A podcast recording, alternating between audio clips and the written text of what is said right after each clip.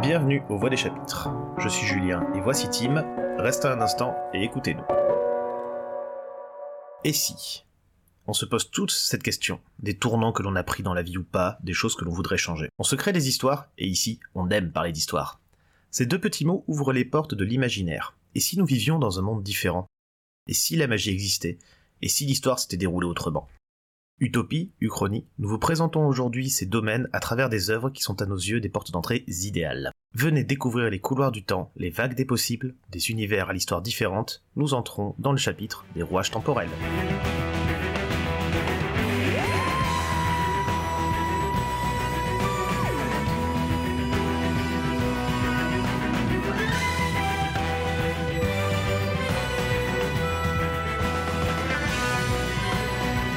On ne va pas raisonner ici en termes de science-fiction ou de fantasy, puisque la manipulation du temps les concerne tous. Une utopie de SF, une dyschronie magique, une uchronie fantasy. Ces domaines temporels présentent des univers, que ce soit avec des boulons, de la magie ou autres créatures mystérieuses. Ce qui va nous intéresser, c'est d'aller au fond des choses et d'expliquer les différences entre chacun d'eux. Commençons par les. L'utopie est un néologisme. Néologisme, j'avoue, je ne savais pas ce que ça voulait dire. En fait, c'est simplement un nouveau mot. En l'occurrence, utopie est un terme créé par Thomas More pour son livre Utopie. Écrit au XVIe siècle, topie est donc le lieu et u qui présente l'absence. L'utopie, c'est par essence un lieu qui n'existe pas. Aujourd'hui, le terme a changé de définition et sert à définir une société idéale, une société utopique. Dans l'imaginaire, on peut donc trouver plusieurs exemples qui nous parlent de lieux et de sociétés idéales, qui pourtant n'existent pas. L'un des exemples que nous avons choisi pour illustrer ça, c'est la trilogie de BD Libertalia de Fabienne Piger, Rudy Miel au scénario et Paolo Grella au dessin, paru en 2017 et disponible chez Casterman.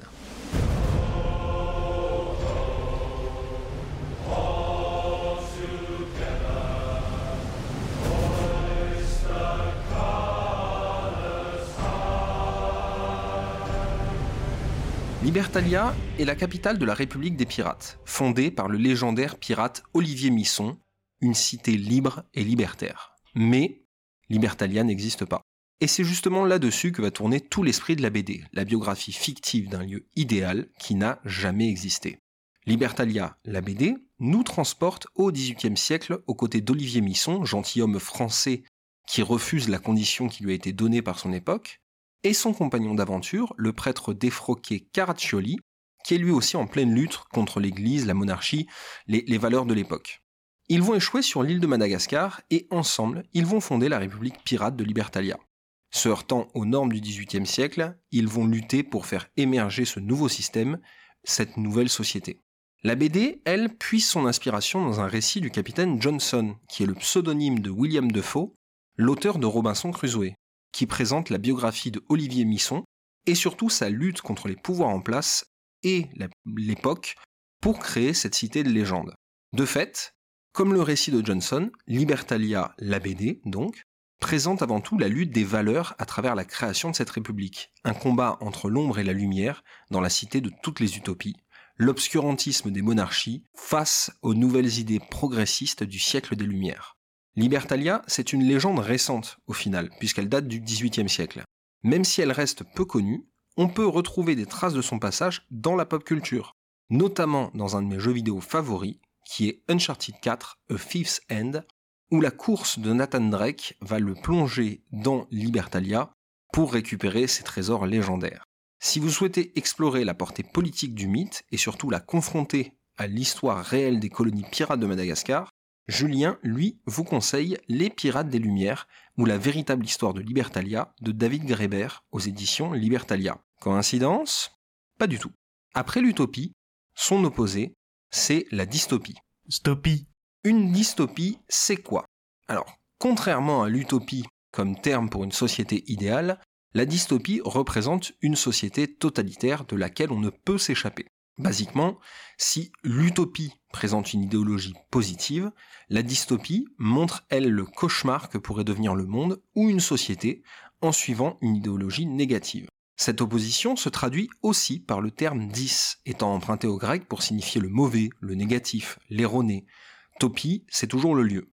On pense souvent qu'une dystopie est par définition une dictature, mais le terme s'applique au final à toutes les sociétés qui visent à contrôler leur population. Si le terme est attribué à John Stuart Mill dans un de ses discours parlementaires en 1868, c'est par la forme littéraire qu'il va vraiment être popularisé.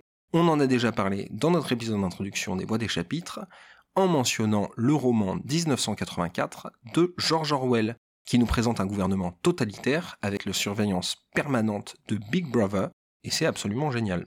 Il y a toujours derrière la dystopie une idée d'anticipation. Et avec l'exemple d'aujourd'hui, c'est ce qu'on a voulu montrer. Une série qui va montrer les dérives potentielles des gouvernements tout en gardant un aspect réaliste, concret et proche de nous. Cette série, c'est l'œuvre d'Inyo Asano, parue en 2014, un manga terminé en 12 volumes, disponible aujourd'hui chez Kana, et qui montre l'impact et l'évolution d'un gouvernement totalitaire sur la vie de tous les jours. Voici Dead Dead Demon, Dead Dead Dead Destruction.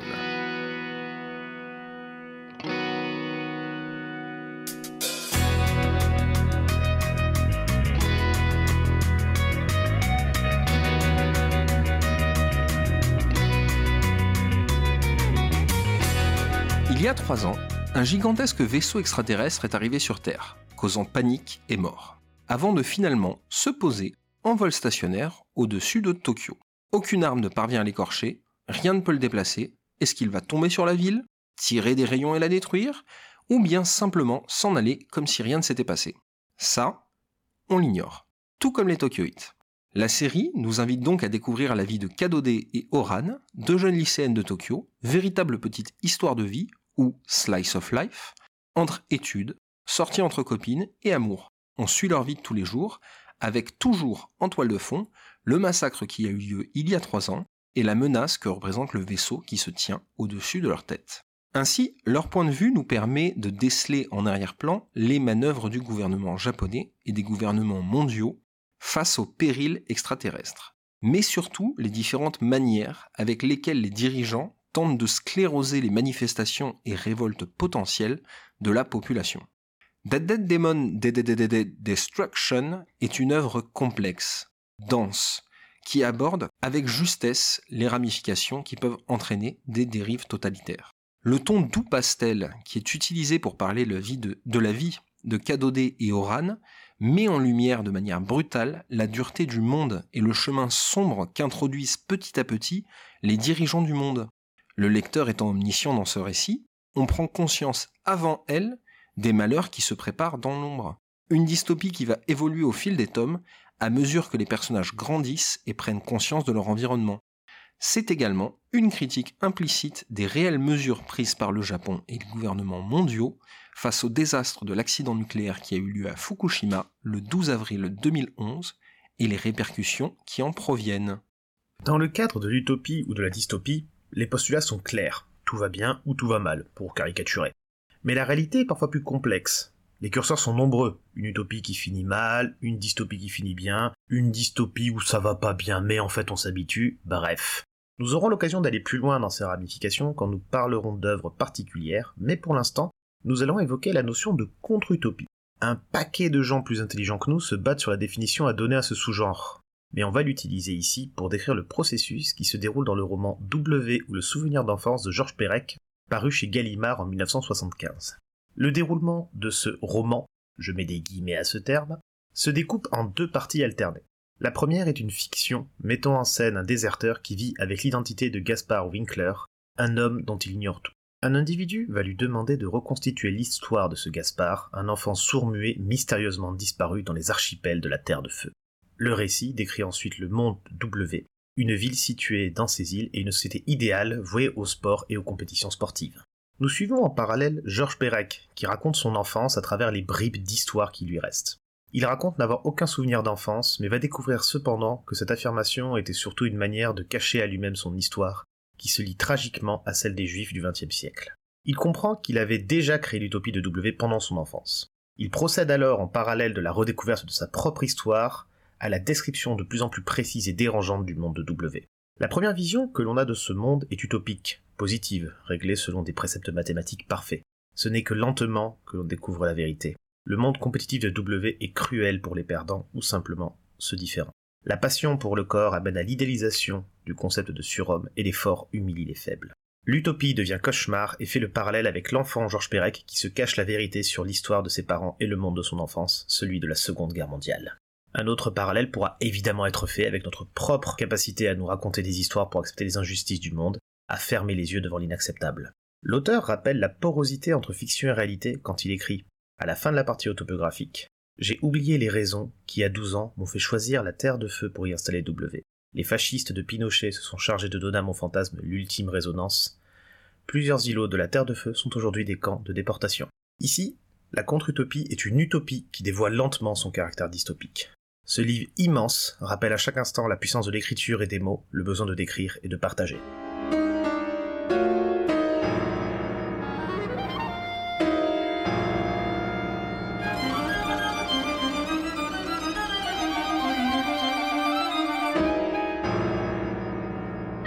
Après avoir parlé topie, on va maintenant parler chronie. L'uchronie est un mot basé sur la même structure qu'utopie. L'uchronie désigne donc un temps qui n'existe pas. Le mot a d'ailleurs gardé un sens plus neutre qu'utopie. Hein. Euh, l'Uchronie ne présente pas forcément un univers meilleur que le nôtre. Bref. L'Uchronie, c'est le principe du et appliqué à notre histoire. C'est un genre ancien qui se rapproche de la prospective, qui est une branche des sciences politiques, qui imagine le futur de nos sociétés à base d'hypothèses et autres réflexions plus ou moins argumentées. Dès le 19e siècle, des auteurs politiques se demandent ce que le monde serait devenu si Napoléon avait réussi la campagne de Russie, par exemple. On compte aussi beaucoup d'histoires qui imaginent un monde où le Troisième Reich l'emporte, on pense facilement au maître du haut château, comme gros exemple de Philippe Cadic. Ou un autre où Hitler n'a pas été recalé à l'entrée d'une école des beaux-arts de 1908.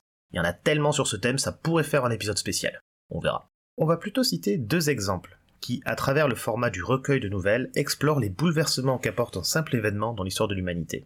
Dans Pavane de Keith Roberts, paru en 1968, Plusieurs nouvelles évoquent sur plusieurs siècles un monde où le Vatican a gardé son rôle de puissance morale et spirituelle après la victoire de l'invincible armada espagnole face à l'Angleterre en 1588. Le progrès industriel est freiné et l'Espagne domine l'Amérique du Nord. La révolte gronde cependant. Autre exemple avec Roma Aeterna de Robert Silverberg, paru en 2000 et disponible chez Robert Laffont, où un ensemble d'événements permettent à l'Empire romain d'être toujours dominant aujourd'hui. Les Juifs ne sont jamais sortis d'Égypte et les Vikings reviennent en Europe annoncer la découverte de l'Amérique. Dans une veine plus romanesque, évoquons Alexandre le Grand et les Aigles de Rome, de Ravière Negrete, sorti en 2007 et disponible chez La Talente, qui voit Alexandre le Grand survivre à son empoisonnement en moins 323 et se tourner vers Rome, cité ambitieuse ayant unifié l'Italie, pour pas faire sa conquête du monde, comme son titre le laissait supposer. Hein. La plume de Ravière Negrete décrit avec minutie le monde de cette époque pour ensuite nous plonger au cœur d'intrigues politiques qui décident du destin de peuple sur un coup de bluff, ou au milieu de batailles du point de vue du soldat dans sa position au péril de sa vie. La politique et ses conséquences, en somme. On a parlé pour l'instant du chronie historique, qui suit une logique réaliste presque scientifique. Cependant, ce qui compte dans l'Uchronie, c'est l'idée de point de bascule. Cette bascule n'a pas forcément à être réaliste, ça peut être l'irruption de la magie ou du surnaturel. On parle alors d'Uchronie fantasy. Le terme admis, c'est Uchronie de fantasy, mais je trouve que le 2 au milieu, ça sonne bizarrement. Et personnellement, moi j'aime bien utiliser le terme d'historico-fiction, qui donne un côté un peu plus solennel à la chose. Je ne pense pas qu'il soit plus clair, mais chacun ses avis. On peut aussi parler de fantaisie historique. C'est vrai que c'est plus simple. C'est vrai. Un des grands représentants en France de ce genre particulier est Pierre Pével. Il a développé plusieurs univers uchroniques se déroulant au Moyen Âge, à l'époque moderne ou au XXe siècle. On va s'intéresser aujourd'hui aux Lames du Cardinal, une trilogie publiée entre 2007 et 2010 chez Bragelonne.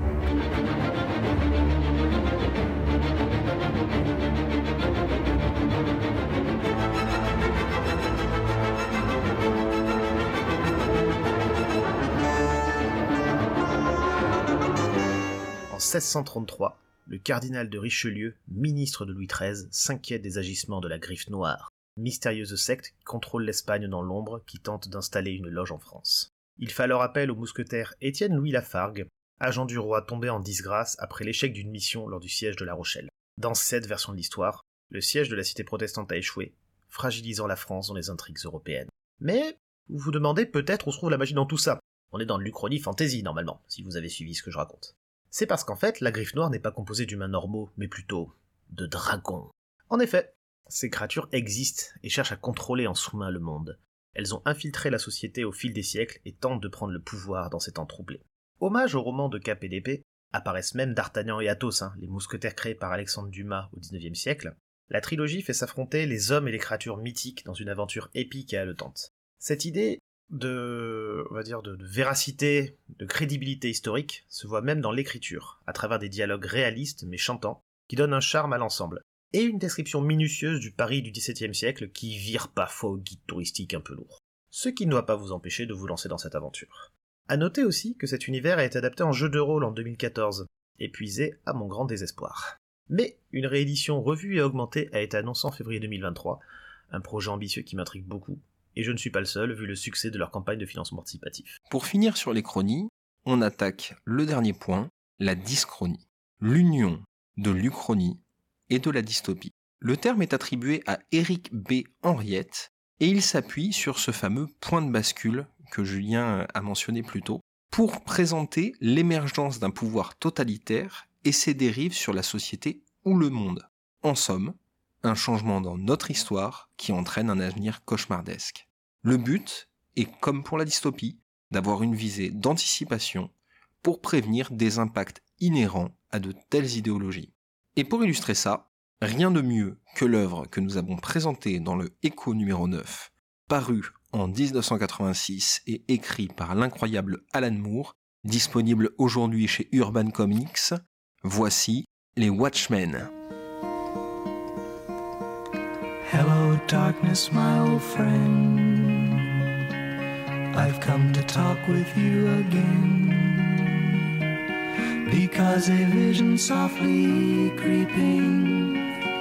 En 1985, le comédien, ancien membre d'un groupe de super-héros, les Minutemen, se défenestre et finit dix étages plus bas. La raison, acceptée par la police, le suicide.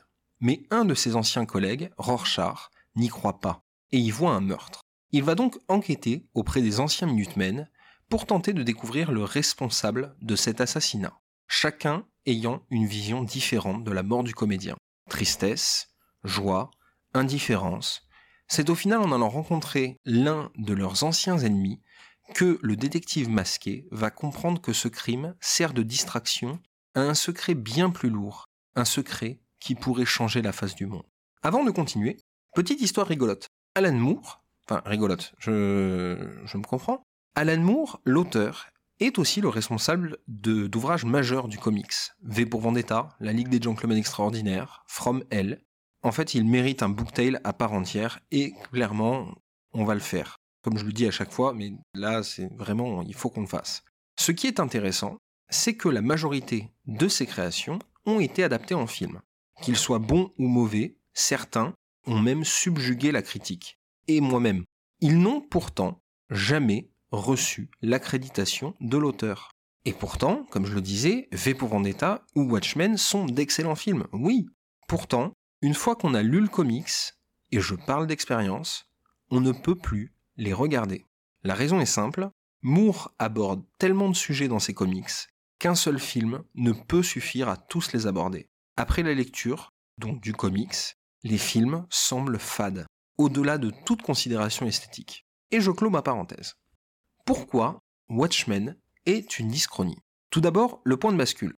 Dr Manhattan est un scientifique qui, après une expérience qui a mal tourné, va atteindre un état proche de l'omnipotence divine. Et c'est Nixon qui va l'envoyer remporter la guerre du Vietnam. Les USA ont gagné la guerre, le scandale du Watergate a été étouffé, Nixon en est à son cinquième mandat et assume de bonnes idées dictatoriales. La société, elle, s'est aussi construite avec l'intervention de super-héros, à la fois juges et bourreaux, qui sont au final juste des hommes en costume qui ont préféré intervenir avant la police. Ce qu'on appelle des vigilants, ou en anglais, des watchmen. En prenant tout ça en compte, la menace de l'explosion d'une troisième guerre mondiale avec le bloc de l'Est est omniprésente la fin du monde tel qu'on le connaît est prête à arriver à tout instant, et les Watchmen tentent de garder un certain équilibre entre les forces. Mais qui garde les gardiens? Who Watch The Watchmen? Vous l'aurez bien compris, cette œuvre est incroyable à nos yeux, et on vous la recommande chaudement. Et si vous n'aimez pas lire, ce qu'on peut comprendre aussi, regardez le film. Malgré ce que j'ai dit plus haut, le fait que je ne puisse plus le regarder n'empêche pas que ça reste un excellent film, qui donne bien l'idée de la puissance du comics. Sans oublier la fameuse phrase de Rorschach, Je ne suis pas enfermé avec vous, vous êtes enfermé avec moi. C'est puissant, c'est brutal, ça crie la vérité et l'oppression, bah, c'est simplement génial. Que ce soit pour le simple plaisir de l'imagination, pour littéralement enchanter le monde ou nous prévenir des dangers de possibles futurs, les rouages temporels sont une source d'inspiration inépuisable pour les créations de l'imaginaire. Pour paraphraser Galilée, hein, et pourtant, il tourne. Les œuvres que nous vous avons présentées ne sont pas les seules de ces domaines, mais elles sont pour nous d'excellentes portes d'entrée vers ces derniers. Nous espérons que ça vous donnera envie d'en découvrir ou d'en redécouvrir. On vous invite à nous retrouver dans deux semaines pour le prochain épisode. Serez les bienvenus Voix des chapitres.